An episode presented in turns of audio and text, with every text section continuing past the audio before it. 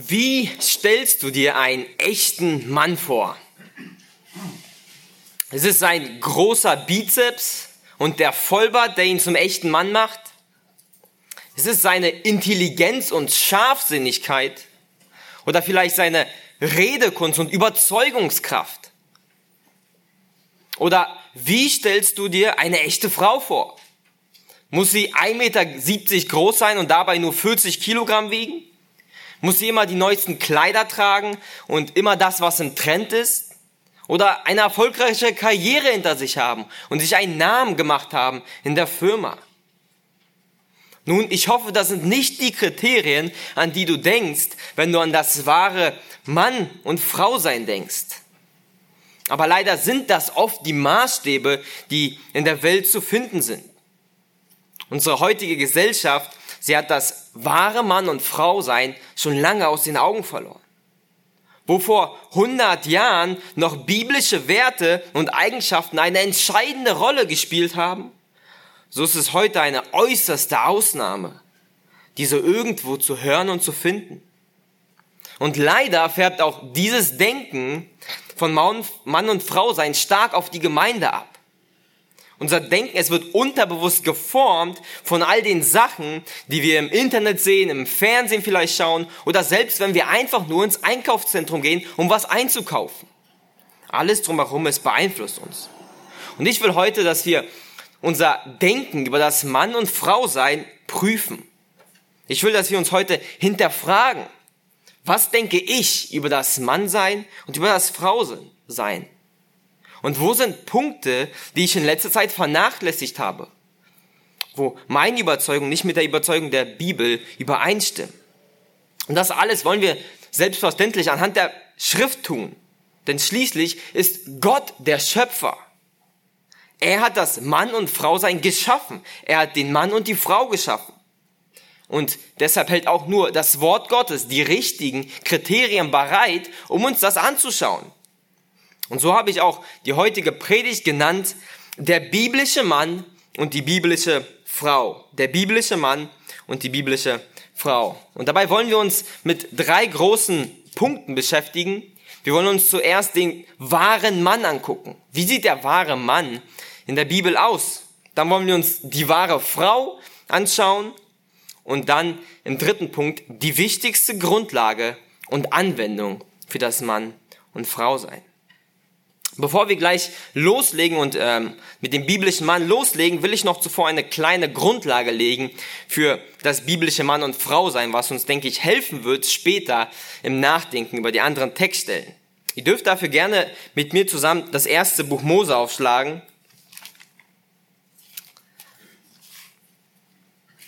Und dort wollen wir zusammen eine kleine, aber sehr wichtige Beobachtung zusammen machen, die uns als Grundlage dient.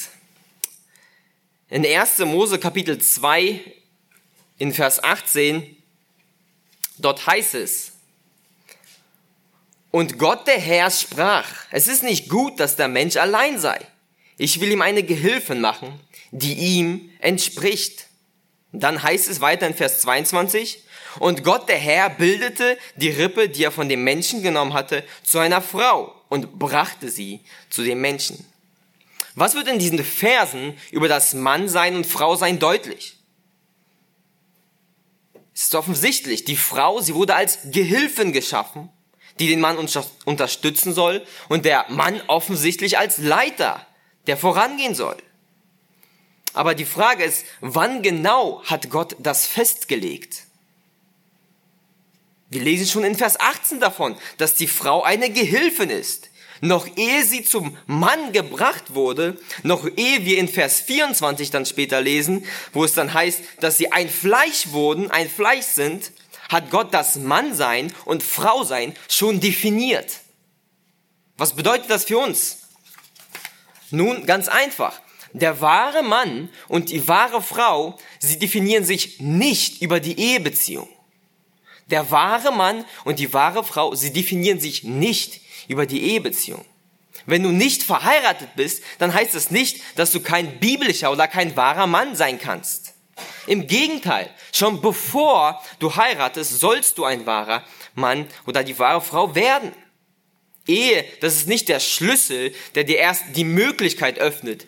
Die, äh, die Frau und der Mann sind nicht in der Ehe definiert, sondern in der Schöpfung an sich.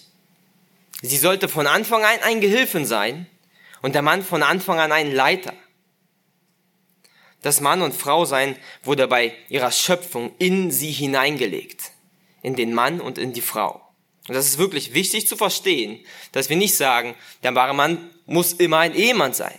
Nun, es gehört natürlich dazu und ist wichtig, aber die Grundlage ist, Gott hat es in den Mann hineingelegt, dass er ein Mann ist und in die Frau hineingelegt, dass sie eine Frau ist. Und das werden wir uns gleich weiter angucken. Und die Überschneidung zur Ehe selbstverständlich auch sehen. Und deswegen wollen wir uns auch heute dieses generelle Bild angucken, dieses Verständnis von Mann sein und Frau sein. Wie hat Gott den Mann geschaffen und wie die Frau? Was hat er in den, ins Mannsein hineingelegt und was ins Frausein?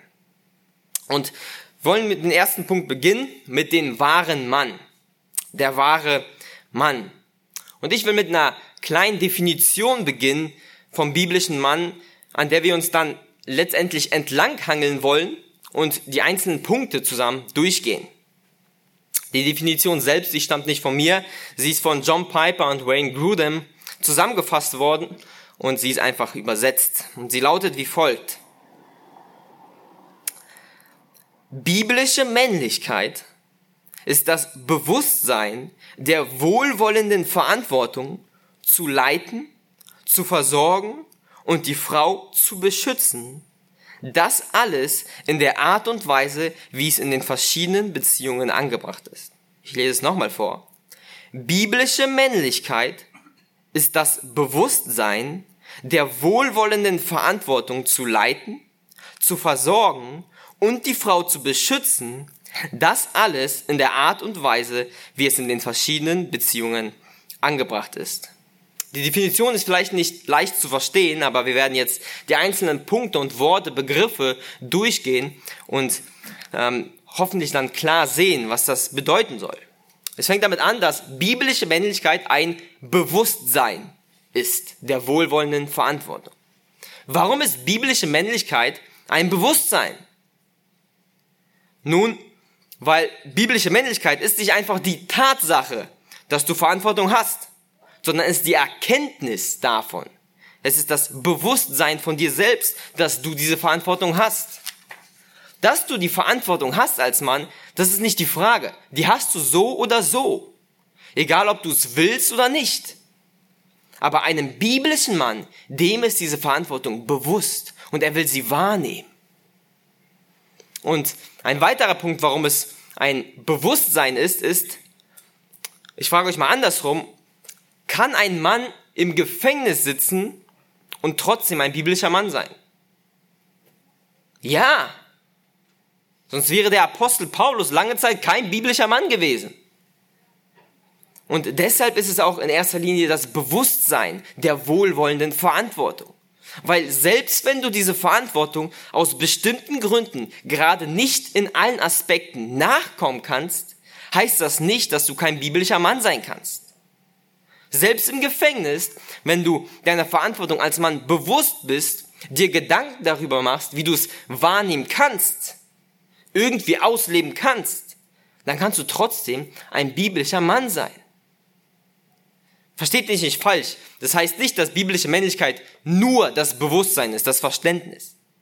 Es geht darum, dass der Kern dessen das Bewusstsein ist, deiner Verantwortung. Und dann lebst du diese natürlich auch aus, weil sonst bist du auch kein biblischer Mann.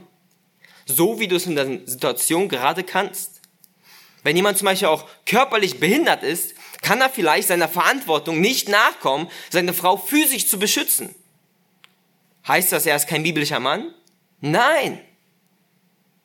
Er kann trotzdem das Bewusstsein haben, auch wenn er in diesem Aspekt dem vielleicht nicht nachkommen kann. Deswegen ist biblisch Männlichkeit das Bewusstsein der wohlwollenden Verantwortung zu leiten, zu versorgen und die Frau zu beschützen. Und hier wollen wir auch kurz Zeiten für diese wohlwollende Verantwortung. Was heißt das? Und hier ist wichtig zu betonen, zwei Punkte dabei. Erstens ist es eine Verantwortung zu leiten, zu versorgen und zu beschützen. Du als Mann, du hast die Verantwortung von Gott bekommen. Du bist derjenige, der zur Rechenschaft gezogen wird, wenn etwas schief läuft. Nicht irgendjemand, nicht die Frau, sondern du. Die Frau hat natürlich auch ihre Verantwortung, aber der Mann ist derjenige, der nicht nur für sich selbst seine Verantwortung trägt, sondern auch für die Verantwortung der anderen. Das kommt noch zusätzlich darauf, die Schippe von der Verantwortung der anderen. Weil er derjenige ist, der anleiten muss, der versorgen muss, der beschützen muss. Und das sehen wir auch in der Schrift. Obwohl Eva zuerst die Frucht nahm und gesündigt hat, wen fragt Gott zuerst? Adam, wo bist du? Er wird zur Rechenschaft als erstes gezogen, weil er die Verantwortung hatte. Und zweitens, es ist eine wohlwollende Verantwortung. Was heißt das? Nun, das heißt, dass es bei der Leitung nicht um dich geht. Es geht nicht darum, wie du den besten Profit machen kannst. Du leitest für andere, für das Wohl des Nächsten, das Wohl der Frau. So ist biblische Männlichkeit das Bewusstsein der wohlwollenden Verantwortung zu leiten, zu versorgen und die Frau zu beschützen. Und jetzt wollen wir uns Zeit nehmen für diese drei Aspekte. Leiten, versorgen und beschützen. Und ich habe mir Gedanken gemacht, als ich bei der Predigtvorbereitung saß, welches Bild am besten passt, um diese drei Sachen eines Mannes zu illustrieren. Und es gibt, denke ich, kein besseres Bild, was die Bibel malt. Und zwar das Bild eines Hirten. Das Bild eines Hirten. Leider vergessen wir Männer oft, dass wir Hirten sind. Wir denken, dass die, dass das vielleicht die Aufgabe der Ältesten ist oder vielleicht der Jugendleiter oder die einen Hirtendienst haben in der Gemeinde. Aber ich, ich als Mann, ich habe doch, vielleicht bin ich sogar unverheiratet, was habe ich denn schon für Verantwortung? Ich bin doch kein Hirte. Und doch, du hast vielleicht nicht dieselbe Verantwortung von der großen Gruppe von Menschen. Du bist vielleicht kein Ältester, kein Diakon. Aber das heißt nicht, dass du als Mann kein Hirte bist. Lass mich das so ausdrücken. Wenn ein Hirte eine Schafherde von 1000 Schafen hat, und der andere hat nur eine von zehn oder einem Schaf. Heißt das, dass der zweite kein Hirte ist? Nein, natürlich nicht. Ein Hirte, er wird nicht darüber definiert, wie viel Verantwortung er hat oder um wie viele Schafe er sich kümmert, sondern er wird dadurch definiert, was seine Aufgaben sind, was er macht, wer er ist. Egal, ob es ein Schaf ist oder hundert. Er muss genau dieselbe Verantwortung übernehmen für dieses Schaf. Ein Hirte leitet, er versorgt und er beschützt. Und ein biblischer Mann ist genau so ein Hirte. Und mein Wunsch ist es heute, dass diese Wahrheit tief in uns Männer gepflanzt wird, damit wir genau diesem nachkommen, das Hirten sein. Und so wollen wir mit diesem ersten Aspekt anfangen. Der wahre Mann ist ein Hirte, der leitet. Der wahre Mann ist ein Hirte, der leitet. In der Jugend gehen wir gerade zusammen das Buch Micha durch und dort wird sehr viel über die Hirten Israels geredet. Die Leiter des Volkes zu der Zeit, Micha, wenn ihr euch zurückversetzt, sie werden von dem Propheten Micha sehr, sehr hart zurechtgewiesen. Denn sie haben über ihr Volk, über ihre Schafe, die sie hatten, geherrscht. Sie haben sie ausgeraubt, sie haben die Armen und die Witwen unterdrückt, und sie haben teilweise sie auch kaltblütig ermordet. Sie haben ihre Position ausgenutzt und wurden zu gewalttätigen Herrschern. So haben sie geleitet. Aber leiten heißt nicht mit Gewalt zu herrschen. Wer gedacht hat, als Mann kann er jetzt alle Aufgaben einfach irgendwie verteilen, sich nehmen, was er will und die Füße hochlegen, der hat falsch gedacht. Die biblische Leitung ist eine dienende, aufopfernde und liebende Leitung. Und schlag dafür mit mir Matthäus 20 auf.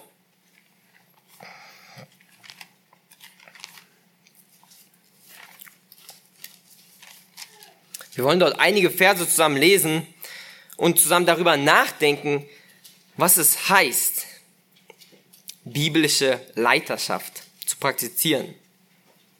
Matthäus 20 ab Vers 25 will ich gleich lesen.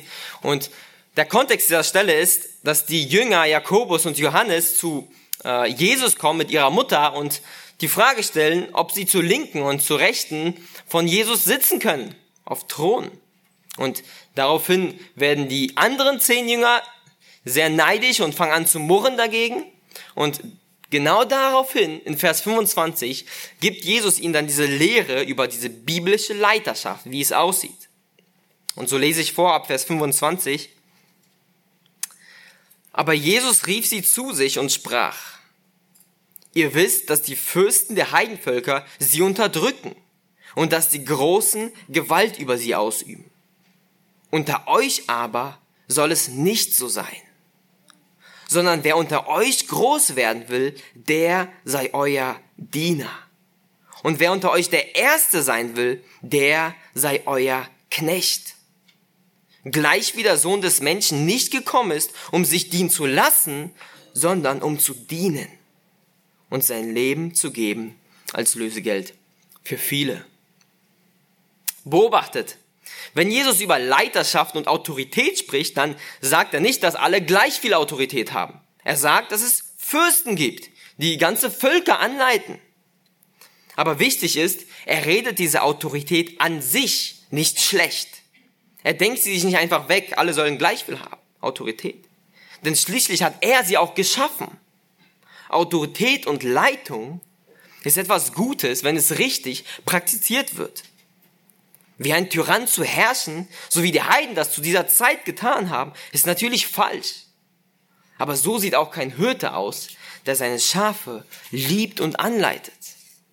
Ein guter Hirte, er geht nicht so mit seinen Schafen um, indem er sie mit Gewalt unterdrückt. Jesus sagt zu den Jüngern, unter euch aber soll es nicht so sein. Wir sollen als Männer nicht herrschen, indem wir einfach Gewalt ausüben, unterdrücken, sondern wir sollen der Diener werden. Jesus erstellt das Denken von Leiterschaft und Anführerschaft komplett auf den Kopf. Ein biblischer Leiter ist jemand, der dem Nächsten dient, nicht sich bedienen lässt. Biblische Leiterschaft, sie ist eine dienende Leiterschaft. Sie hat das Wohl des Nächsten im Kopf. Dem Hirten geht es nicht darum, wie es ihm geht, sondern wie es seinen Schafen geht. Haben sie Verletzungen? Wie sehen sie aus? Und das beste Beispiel für einen solchen Hirten ist selbstverständlich unser Herr Christus. Vers 28 sagt es auch, diesen Vergleich. Gleich wie der Sohn des Menschen nicht gekommen ist, um sich dienen zu lassen, sondern um zu dienen und sein Leben zu geben als Lösegeld für viele.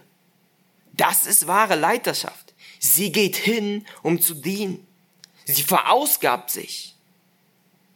Wenn jemand wahre Leiterschaft erkennen und sehen will, dann braucht er nichts weiter, als das Leben von Jesus anzugucken. Sein ganzes Leben war ein Leben im Dienst. Er heilte Kranke den ganzen Tag. Er gab zu essen, wo er nur konnte. Die Jünger waren die ganze Zeit um ihn herum und haben Fragen gestellt. Er erklärte ihnen die ganze Zeit Sachen. Er wusch ihnen die Füße. Er ging mit ihnen herum. Und letztendlich starb er sogar am Kreuz für seine Schafe. Jesus, er ist der größte Leiter, weil er der größte Diener ist.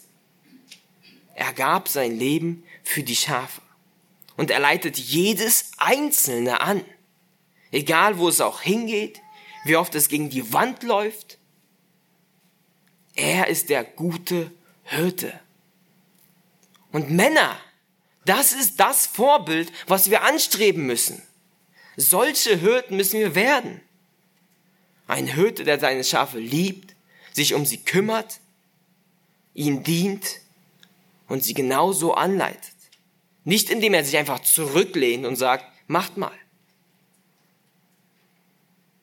Und als Leiter müssen wir sowohl physisch als auch geistlich dienen und leiten. Physisch und geistlich. Und hier will ich zwei kurze Bemerkungen hinzufügen. Ein dienender Leiter zu sein, heißt es nicht passiv zu sein. Im Gegenteil, der Leiter ist derjenige, der die Initiative ergreift. Dein Leiten muss liebevoll und dienend sein, aber gleichzeitig behältst du immer noch die Initiative. Du weißt, wo es vorangeht, wo es lang geht. Ein Hirte lässt sich ja auch nicht von seinen Schafen auf die Weide führen. Das wäre irrsinnig.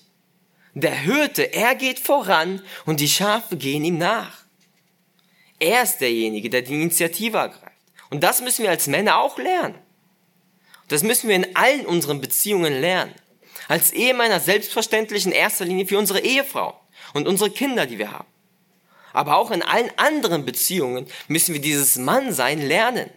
Ob es bei unseren Freunden ist oder im Hauskreis oder im Gottesdienst. Ergreifst du die Initiative, in deinem Freundeskreis Sünde anzusprechen, wenn du welche siehst? Ergreifst du die Initiative, dass du andere in die Jüngerschaft ziehst? Dass du vorangehen willst im geistlichen Wachstum?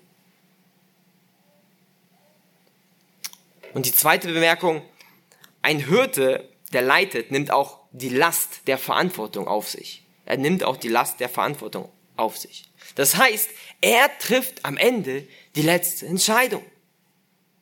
Er fällt sie. Aber das heißt nicht, dass er sich keinen Rat sucht und einfach selber ähm, alles entscheidet. Sprüche 12, 15 sagt, der Weg des Narren ist richtig in seinen Augen, aber ein Weiser hört auf guten Rat. Der wahre Mann, er sucht auf jeden Fall Rat. Aber nachdem er alles vor Augen hat, muss er letztendlich die Entscheidung treffen. Und damit geht auch alle Verantwortung einher, wenn er sie trifft. Er ist dann schuld, wenn irgendwas schief geht, wenn etwas nicht klappt und nicht funktioniert hat. Das heißt es, ein wahrer Mann zu sein, der leitet. Der Mann, der wahre Mann ist ein Hirte, der leitet. Ein Hirte, der leitet. Kommen wir zum zweiten Punkt vom wahren Mann. Der wahre Mann ist ein Hirte, der versorgt. Ein Hirte, der versorgt. Was heißt das? Einfach gesagt, der Mann ist derjenige, der die Brötchen nach Hause bringt. Der Mann ist dafür verantwortlich, zu versorgen. Es ist nicht die Hauptaufgabe der Frau. Ihr könnt dafür gerne mit mir 1. Timotheus aufschlagen, 1. Timotheus 5.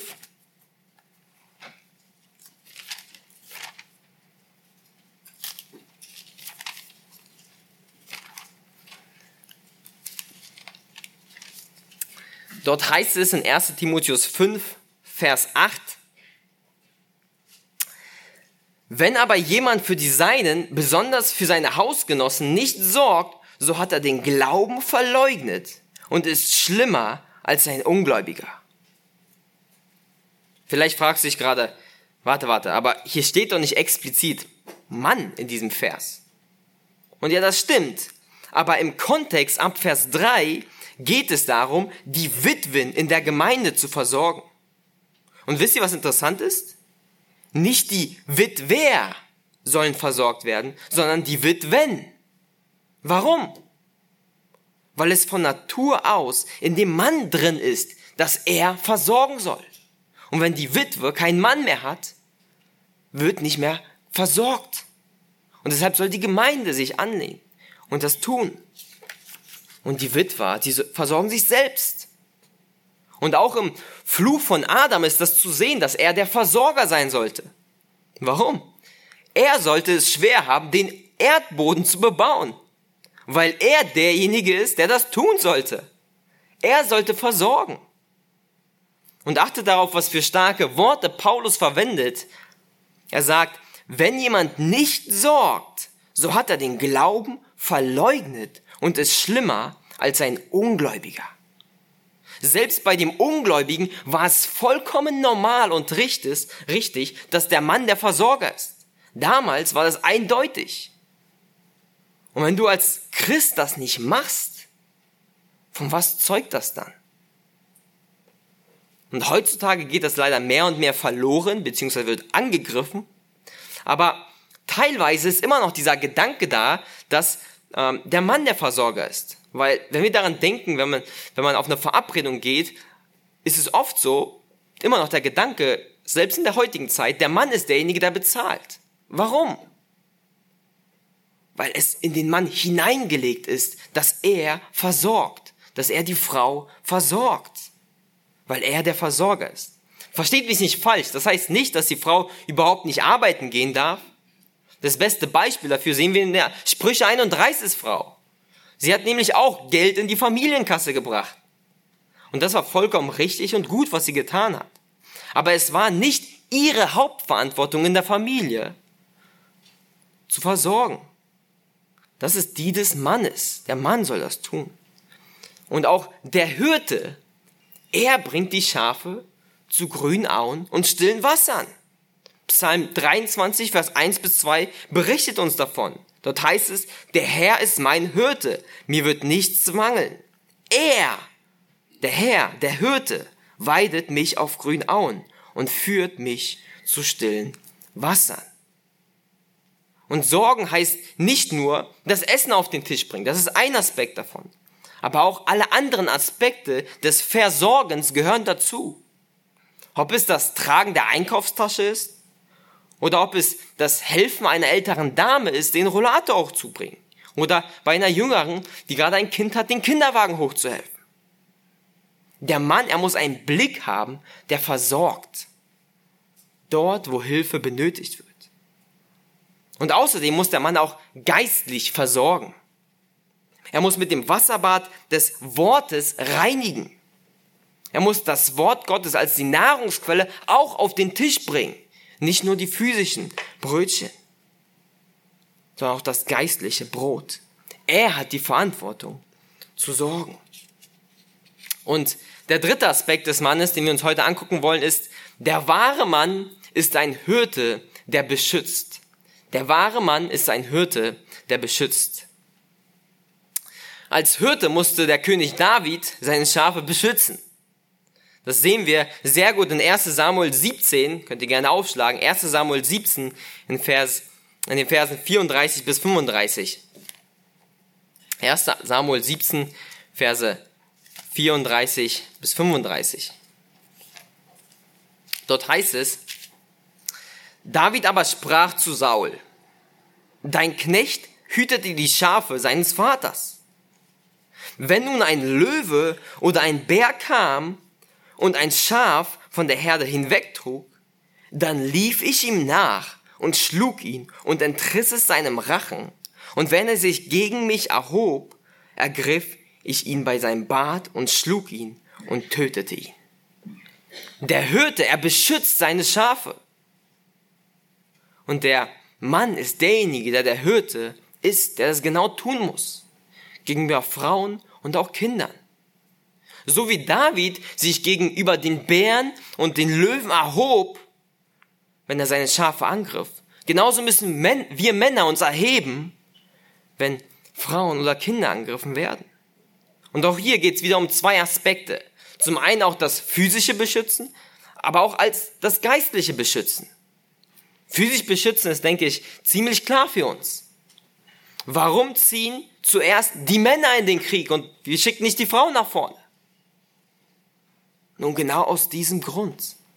Weil sie diejenigen sind, die von Gott dazu geschaffen wurden, zu beschützen. Oder wenn ein Schiff untergeht, warum heißt es Frauen und Kinder zuerst? Genau aus diesem Grund. Weil Männer beschützen soll. Als Hirten gehen sie der Gefahr entgegen, weil Gott uns so geschaffen hat. Das ist in uns drinne als Männer. Wenn eine Frau belästigt wird, dann tritt der Mann dazwischen. Er lässt sie nicht einfach alleine und er versteckt sich auch nicht hinter der Frau.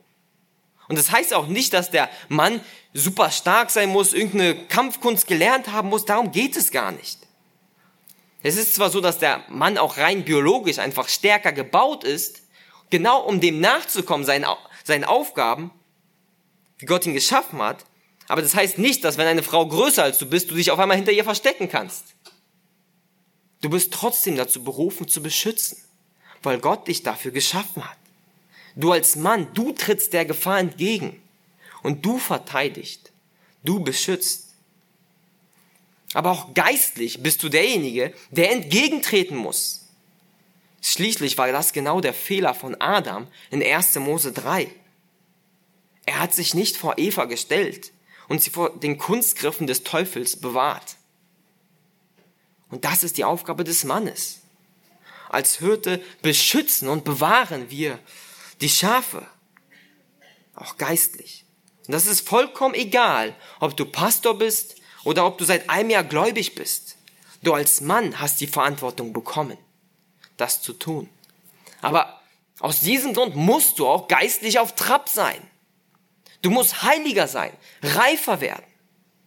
Die Frauen selbstverständlich auch. Aber hier geht es darum, wie Gott den Mann geschaffen hat. Und für diesen Aspekt muss er es auch tun.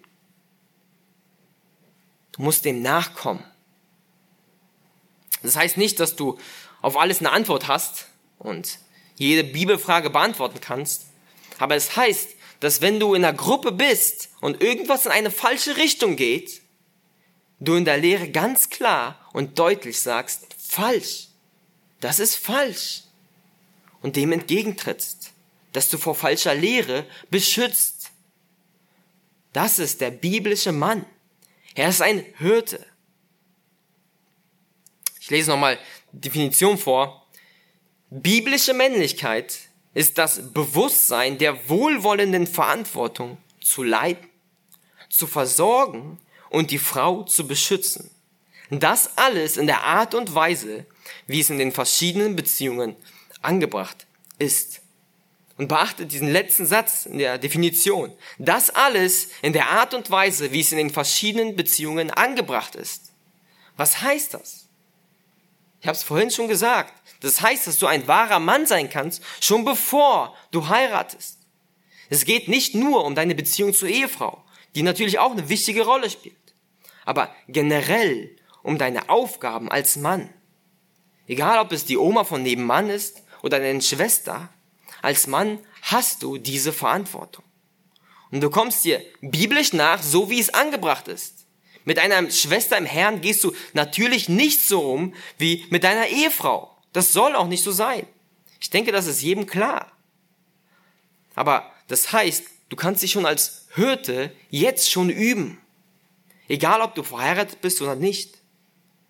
Und für die verheirateten Männer heißt es umso mehr, dass wir dieser Sache nachkommen müssen, weil wir diesen Dienst in einer noch intensiveren Art und Weise in der Ehe erleben.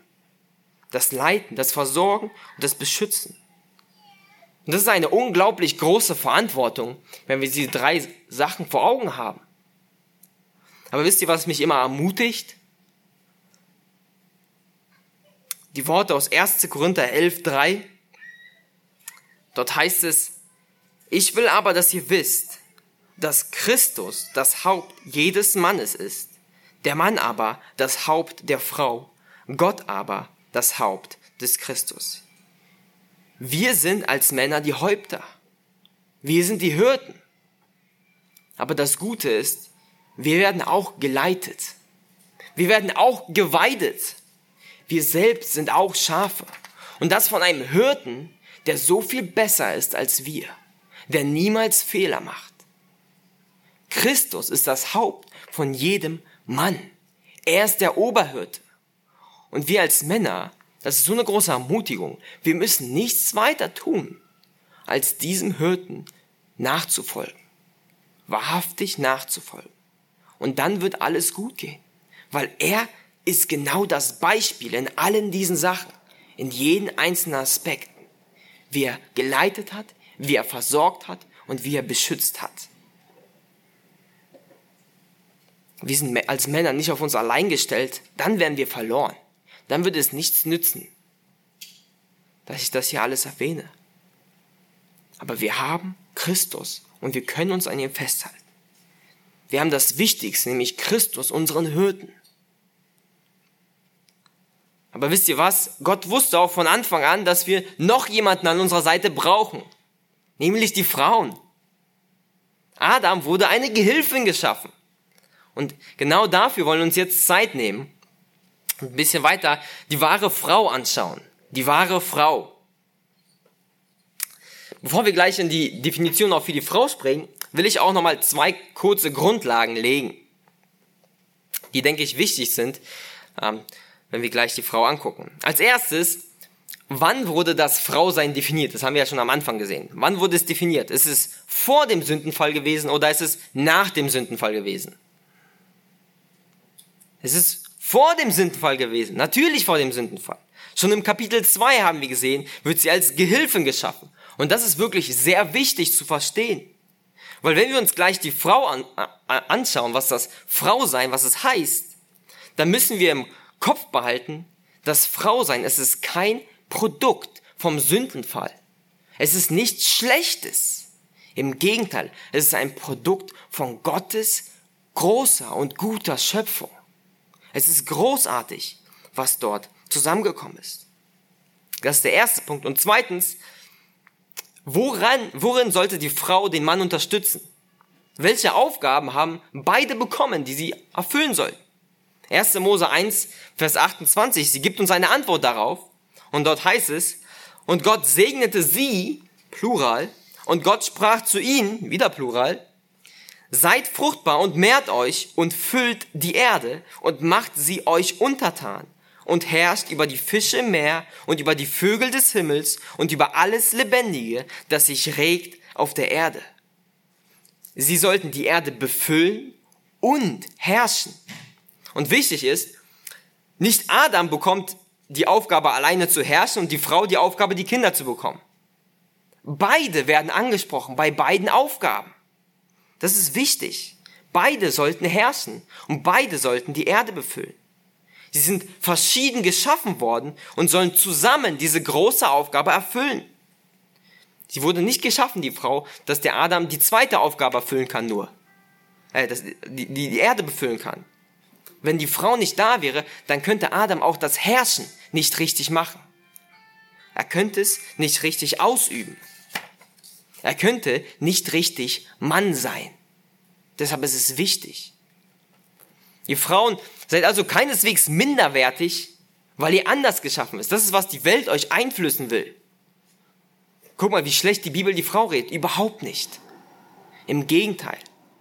Wir, wir Männer, wir brauchen euch genauso, wie Gott euch geschaffen hat. Dann können wir die, äh, die Mission, die er gegeben hat am Anfang, wahrhaftig erfüllen. Ihr seid nicht einfach geschaffen dafür, die Drecksarbeit zu erledigen, sondern genauso wie wir mit uns liebevoll und aufopfernd zu herrschen. Aber wie? Indem ihr eine wahre Frau nach der Schrift seid und euer Frausein, was Gott definiert hat, ernst nimmt. Und das ist mit anderen Aufgaben verbunden. Aber es geht demselben Ziel entgegen. Und genau das schauen wir uns jetzt an. Ich habe auch die Definition bei den Frauen von Wayne Grudem und John Piper übernommen und ein bisschen abgewandelt, weil es sonst ähm, sehr viele Aspekte wären. Und sie lautet wie folgt. Biblische Weiblichkeit ist die befreiende Einstellung, sich der Leiterschaft von Männern unterzuordnen und sie zu unterstützen. Das alles in der Art und Weise, wie es in den verschiedenen Beziehungen angebracht ist. Nochmal, Biblische Weiblichkeit ist die befreiende Einstellung, sich der Leiterschaft von Männern unterzuordnen und sie zu unterstützen. Das alles in der Art und Weise, wie es in den verschiedenen Beziehungen angebracht ist. Auch diese Definition wollen wir kurz auseinandergehen und drauf gucken. Als erstes ist biblische Weiblichkeit eine befreiende Einstellung. Aber warum ist das eine befreiende Einstellung? Hier ist das Wort befreiend wichtig. Vielleicht andersrum gefragt, warum ist Unterordnung befreiend? Warum ist es befreiend, wenn man nicht die Leitung hat? Nun, zum einen, weil du weniger Verantwortung hast. Ich weiß nicht, wie es euch geht, aber mir geht es immer befreiend, äh, wenn ich irgendeine Aufgabe machen muss und ich weiß, ich habe nicht die Hauptverantwortung für diese Aufgabe. Ich mache meinen kleinen Teil und er wird am Ende gefragt, ob alles gut ist und nicht ich. Das ist für mich sehr befreiend. Und zum anderen, weil du weißt, es ist befreiend zum anderen, weil du weißt, jemand geht voran als Leiter und gibt den Weg an. Wenn wir es mal auf Gott beziehen, warum ist es befreiend, so befreiend darüber nachzudenken, über Gott und darüber, dass er alles in seiner Hand hält? Nun, weil ich es dann nicht tun muss. Gott erhält alles in seiner Hand und ich muss nicht das tun, was er tut. Ich habe meine Verantwortung und Gott, er tut den Rest. Und das ist befreiend zu wissen, ich muss keine Planeten in meiner Hand halten. Ich muss nicht wissen, wie jedes einzelne Atom, wo es ist. Ich habe die Aufgabe bekommen und die kann ich erfüllen. Versteht ihr jetzt, inwiefern Unterordnung befreiend ist?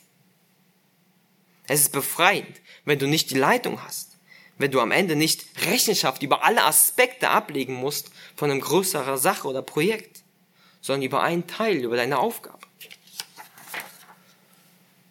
Und natürlich geht es hier wieder um eine befreiende Einstellung der Frau, die sich dann natürlich auch in den Taten widerspiegelt. Es ist eine Einstellung, weil es nicht nur ähm, das Ausleben ist, sondern es ist wieder der Kern da drinne. Wie denkst du?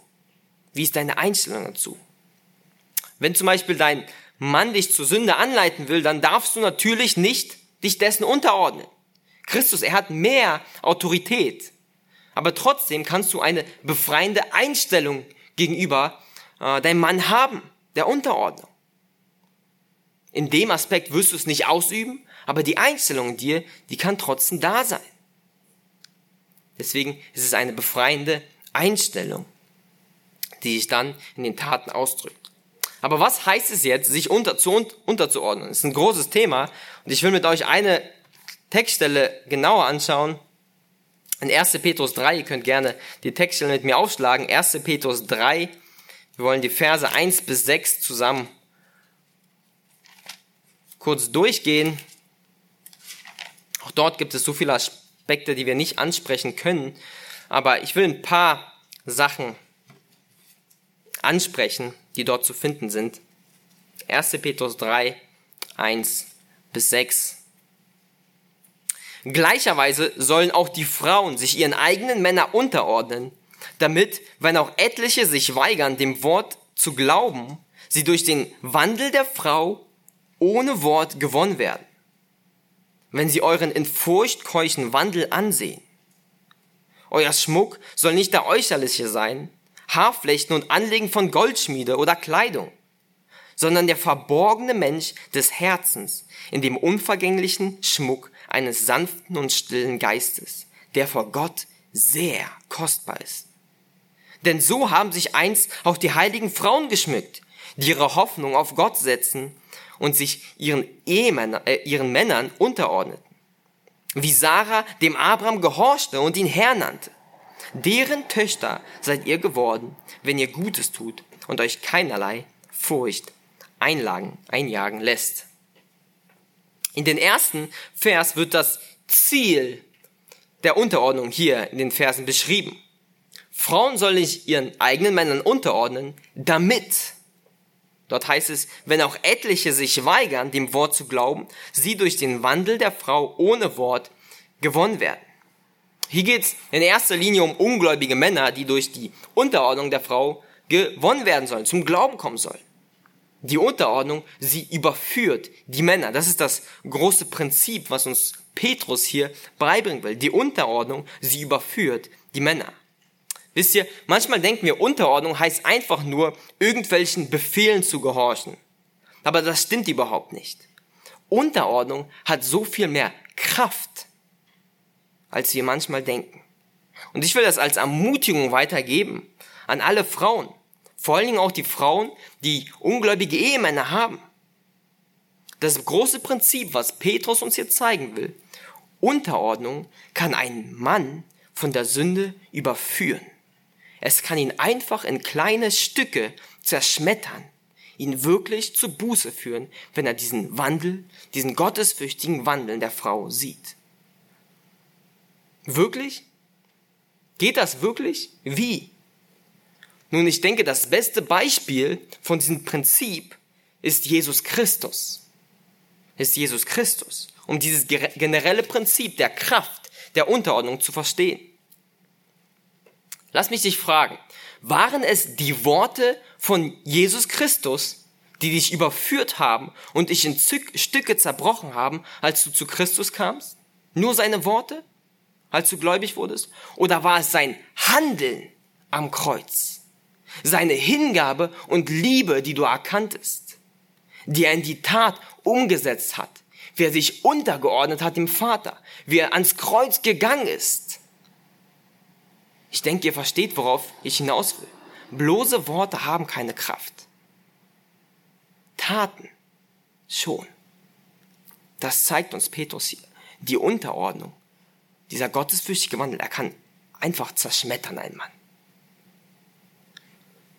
Ein gottesfürchtiges Unterordnen hat genau so eine Wirkung. Vielleicht nicht sofort, aber ein Mann kann dadurch gewonnen werden. Das ist das, was uns Petrus hier sagt. Heißt das aber, dass die Frau nicht mehr reden darf?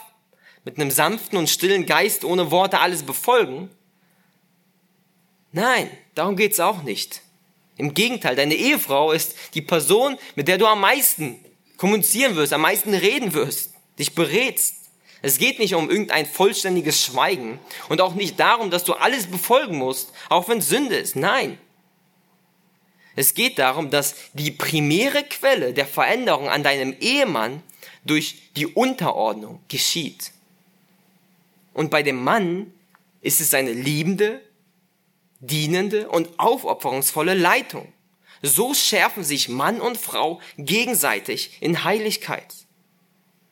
In der Unterordnung nehmt ihr den Mann dann äh, die Leiterschaft des Mannes an. Damit fängt die Unterordnung an. Ihr nehmt diese Leiterschaft an. Ihr sagt, ja, es ist gut, dass du leitest. Und ihr bekräftigt dann diese Unterordnung und unterstützt ihn dabei. Äh, seine Leiterschaft unterstützt ihn dabei. Wie sieht das praktisch aus? Nun, ihr kümmert euch um den Haushalt, um das Essen. Ihr nehmt den Mann die Aufgaben ab, die ihr, die ihr auch erledigen könnt. Ihr spornt den Mann an, ihr ermutigt ihn, ihr gebt ihm Ehre und Respekt. Das heißt wiederum nicht, dass der Mann dann im Haushalt nicht helfen soll oder kein Mittag kochen darf oder soll oder dass der Mann die Kinder nicht erzieht. Vollkommen falsch gedacht. Der Mann hat auch in jedem einzelnen Aspekt davon die Leitung. Hier geht es darum, wie die Frau einfach praktisch ihn unterstützen kann in seinen Aufgaben. Und hier ist wichtig zu sagen, hier heißt es den eigenen Männern. Die Unterordnung einer Frau soll in erster Linie gegenüber ihrem Ehemann passieren. Die Frau soll sich nicht einfach irgendjemanden aussuchen und sagen, den ordne ich mich jetzt unter. Sondern soll dein Ehemann sein, wenn du einen hast. Das ist das, was Petrus uns hier sagen will. Aber das heißt wiederum nicht, dass du keine wahre Frau sein kannst, wenn du noch nicht verheiratet bist. Denn wenn du bei deinen Eltern lebst, kannst du viele dieser Dinge schon üben, auch die Unterordnung. Denn dort ist noch dein Vater, der Hirte von dir, der dich leitet und anleitet. Dort kannst du schon üben. Und in anderen Beziehungen kannst du das Frausein auch schon üben. Nicht in derselben Art und Weise, wie es hier beschrieben wird, aber du kannst diesen Aspekt, dass du die Leiterschaft bekräftigt und dich zurückstellst und nicht nach vorne gehst, auch schon üben. Diese befreiende Einstellung praktizieren, so wie es in den Beziehungen angemessen und angebracht ist, mit aller Keuschheit. Und wisst ihr, was das Schöne an Gottes Design für Mann und Frau ist? Beide sind ineinander, durcheinander vollkommen gemacht. Beide brauchen einander, um der Aufgabe Gottes nachzukommen. Die Frau, sie füllt viele Eigenschaften des Mannes aus, die bei ihm nicht so ausgeprägt sind. Und der Mann bei der Frau. Der Mann leitet, er versorgt, er beschützt. Und die Frau ordnet sich unter, sie unterstützt, sie bestärkt, und wisst ihr was? Ist es schwer, sich einem dienenden, liebevollen, aufopfernden Mann unterzuordnen, wenn er alles, was er tut und leitet, nur für das Wohl der Frau tut? Wenn es nicht um ihn geht? Ich denke nicht. Ich denke nicht. Aber dafür müssen wir solche Männer werden, die es würdig sind, und als letzten Punkt will ich noch ganz kurz, nicht mehr lange, den dritten Punkt ansprechen. Wir haben uns nämlich gerade sehr viel mit damit beschäftigt, wie wahres Mannsein und Frausein aussieht, ganz praktisch. Und eigentlich haben wir die ganze Grundlage von Mann und Frau sein übersprungen. Das ist nämlich der letzte Punkt, die wichtigste Grundlage und Anwendung. Ich will ihn trotzdem nochmal reinnehmen, weil sonst wäre das ein bisschen unvollkommen. Und die wichtigste Grundlage und Anwendung ist ein Wandel mit Gott. Ein Wandel mit Gott. Wie kannst du so ein Mann werden oder wie kannst du so eine Frau werden? Die Antwort ist, indem du mit Gott wandelst. Das ist die wichtigste Grundlage, aber auch Anwendung für uns heute. Wenn du versuchst, diese Sachen einfach nur praktisch umzusetzen, ich muss leiten, ich muss versorgen, ich muss beschützen und du als Frau, ich muss mich unterordnen, dann wird das nicht funktionieren. Es wird nichts werden. Und deshalb wollen wir uns noch die letzte Textstelle anschauen, nämlich in Micha 6, Vers 8. Micha Kapitel 6, Vers 8.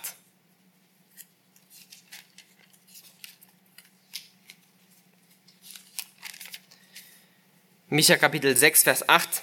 Wir erinnern uns, die Hirten von Israel, sie haben tyrannisch geherrscht. Im Buch Micha. Und in Micha 6, was wir jetzt sehen, ist einfach eine Gerichtsverhandlung zwischen dem Volk Gottes und den Hirten Israels und Gott. Und in den Versen davor fragt Gott sie dann. Das ist eine Gerichtsverhandlung. Ihr könnt euch vorstellen, dass das Volk und Gott steht vor ihm und er stellt ihn jetzt Fragen. Und er fragt, was habe ich Schlechtes getan? Was habe ich falsch gemacht bei euch? Dann sagt er, ist es vielleicht das, ich euch aus Ägypten befreit habe und euch gottesfürchtige Leiter gegeben habe, so wie Mose? Ist es das, was ich falsch gemacht habe? Oder ist es vielleicht, weil ich Biliam nicht erlaubt habe, gegen euch als Volk zu prophezeien? Ist es vielleicht das? Und das Volk antwortet, beschämt, naja, das ist natürlich nicht, aber wir wussten einfach nicht, was du haben willst. Sind es Brandopfer? Ist es Öl? Was willst du denn von uns? Wir wissen es einfach nicht. Das ist natürlich vollkommen gelogen. Und dann kommt unser Vers 8. Das ist das, was Gott fordert. Das ist das, was Gott von uns will in erster Linie. Das ist die wichtigste Grundlage und Anwendung von Mann und Frau sein. Dort heißt es, Gott antwortet ihn dann, was er will. Dort heißt es, es ist dir gesagt, o oh Mensch, was gut ist und was der Herr von dir fordert. Was anderes als Recht tun, Liebe üben und demütig wandeln mit deinem Gott. Im Großen und Ganzen zusammengefasst will Gott, dass wir mit ihm wandeln, indem wir demütig, liebend und rechtschaffend sind. Was heißt es mit Gott zu wandeln? Das erklärt genau dieser Vers. Man tut Recht. Jemand, der wirklich mit Gott wandelt, der zeichnet sich durch ein gerechtes Leben aus. Er handelt gerecht. Nicht so wie die Hirten Israels, die vollkommen ungerecht, andere Leute behandelt haben, die ausgebeutet haben, die geklaut haben, sondern sie, sondern ein wahrer Mann, er geht, und wahre Frau, sie sind gerecht, sie sind mit Gerechtigkeit gefüllt. Und dann heißt es weiter, Liebe üben, man liebt. In erster Linie liebt man Gott und dann auch den Nächsten. Das ist das erste, ja, das ist das größte Gebot. Und die Leute wussten es ganz genau, die Leiter wussten ganz genau, was der Herr von ihnen wollte. Sie wussten, was er fordert.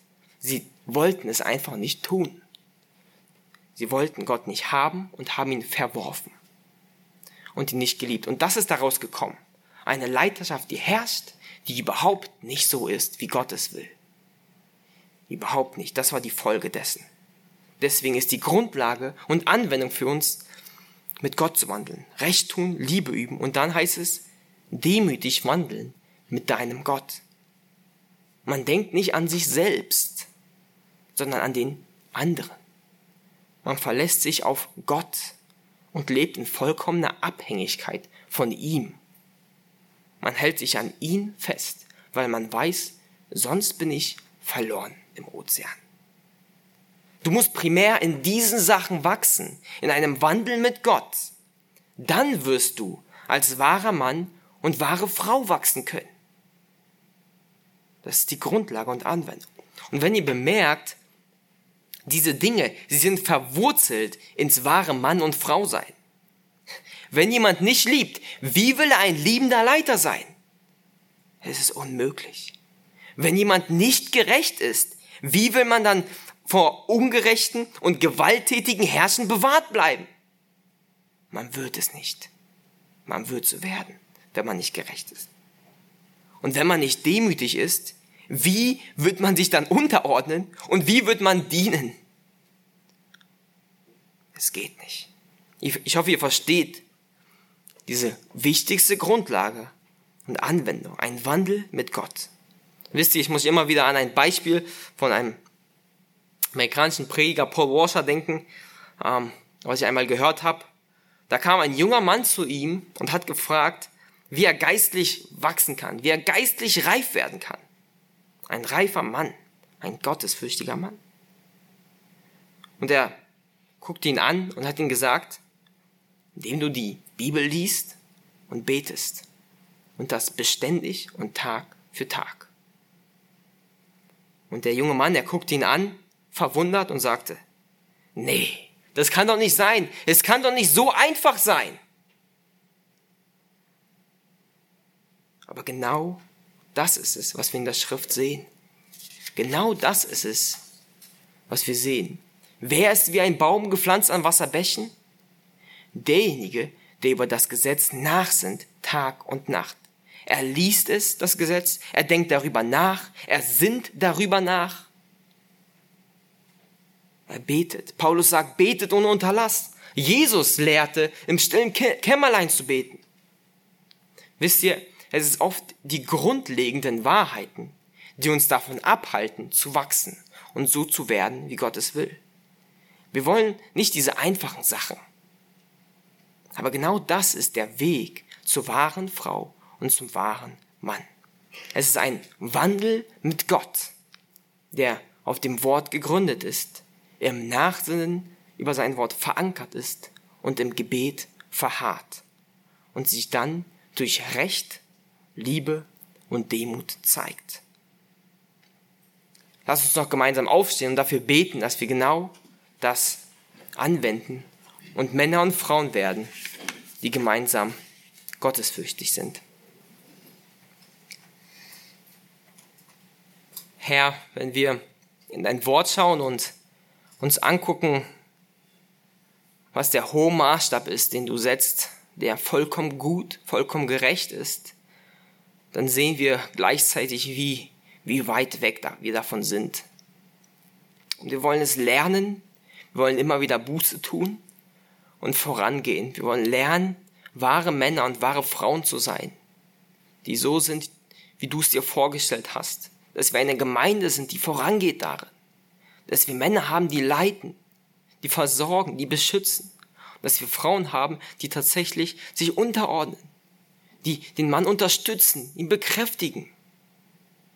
Es sind super Rollen, die du dir ausgedacht hast. Es ist das Sein von Mann und Frau.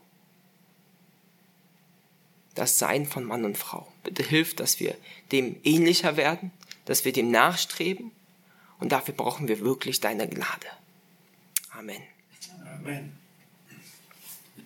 Ihr dürft euch gerne setzen. Ah, ihr dürft gerne stehen bleiben und wir singen noch ein Lied gemeinsam.